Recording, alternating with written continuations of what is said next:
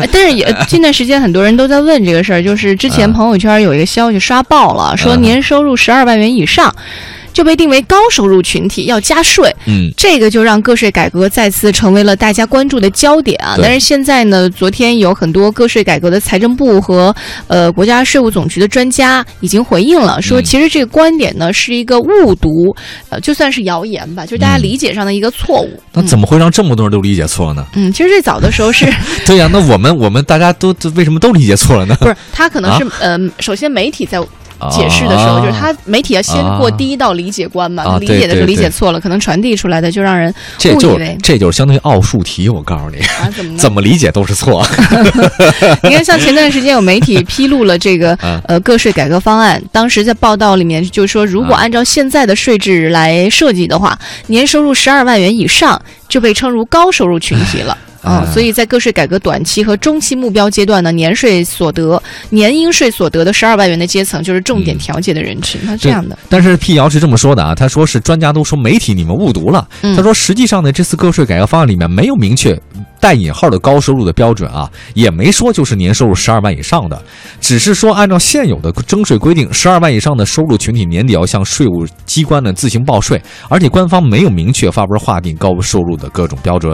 嗯，对，他十二万元这个数字本身它不是一个界限，对，嗯，而且你知道你知道我在你你而且说什么而？且十二万元以上报税之前十年前就开始执行了，已经有了嘛嗯，对，但是我才觉得啊，这个咱们的国家的这个税收制度啊，似乎跟我们的放假制度呢是有相关的关系的。嗯，比如说，比如说啊，这个在我们没有带薪休假全部都能落实的情况之下，就取消了五一黄金周，搞得现在大家十一黄金周堵得要命。他根本没有想清楚，大家呢谁能享受到假期？嗯那这个个税也是，个税的他也完全没有考虑到每个家庭情况不一样。比如说黄欢，你嗯这个你啊，别说不说你了，啊，就说你吧。哎呦你你怎么那么纠结？你 你家里人哈，呃，这老公不不工作了，嗯，孩子呢就好一堆，这个，然后呢父母也挺忙，对吧？你老公在家里照顾孩子，照顾家里，他没有什么收入，嗯而全靠你在电台的这份收入。假设你年薪就是年薪十二万了，那得一条裤子穿一家呀。对，所以你算你算高收入吗？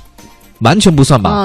我的意思是说家庭对他嗯完全没有考虑到每家每户的个人情况，就定出一个十二万的这种上呃申报这种东西，我觉得其实很不科学。嗯而个税最重要的是什么？它其实是劫富济贫嘛。嗯税收不就是劫富济贫嘛？那你收了钱之后，我觉得就应该就不削峰拨谷嘛，对吧？填谷嘛。可是没想到现在啊误伤了特别多十二万元左右的人群，就是所谓的中产阶级人群吧。哦，他不是辟谣了吗？就是说这啊个事儿并没有把十二万元划为高收入人群啊对啊你的意思是现在给你家的税还高了，是这意思是吧？我觉得挺高的，嗯我真的觉得，其实相对于我们的赋税标准，还有我们所得到的社会福利标准来讲的话，似乎让我感觉到没那么的快乐，嗯就是没有那么的愉悦吧。至少是我不知道每个人感觉不同，对于我来讲，我觉得挺吃力的。嗯我觉得就有点吃力，交的钱还比较多，嗯但是其他的社会福利是不是真能全部跟上呢？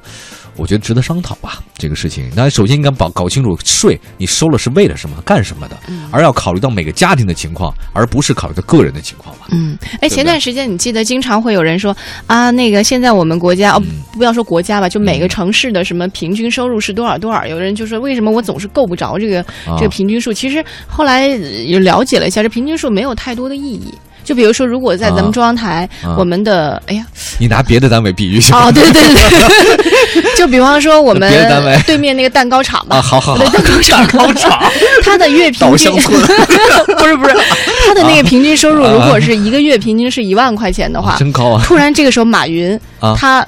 那个调到他们那个厂子里去了，哦他的收入还是跟他马云现在的收入一样的话，其实他们厂子的月平均收入可能会达到大约一百万一个对，月差。不多。其实，所以平均数是没有意义的，最多应该找个中位数，还差不多。对，那这个反正我总所以大家不用因为这个去焦虑，对吧？但 这那也如果这个数据没打一打掉，你不要公布了吧？搞得我们都很恐慌，你知道吗？他不是焦虑，他主要是让人闹心，是吧？对闹心嘛。